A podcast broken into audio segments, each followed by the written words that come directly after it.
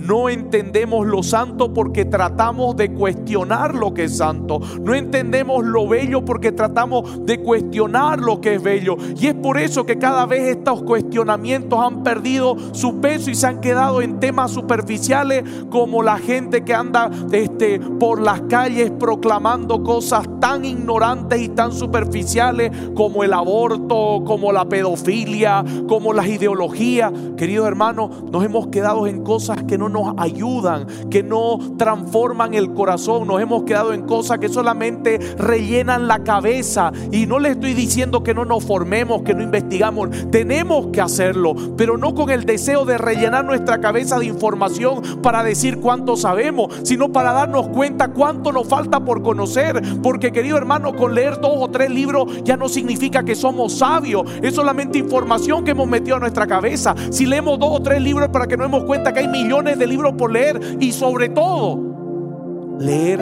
aquel que es la palabra, que es Jesucristo. Y es ahí donde verdaderamente vamos a comprender las grandezas de Dios.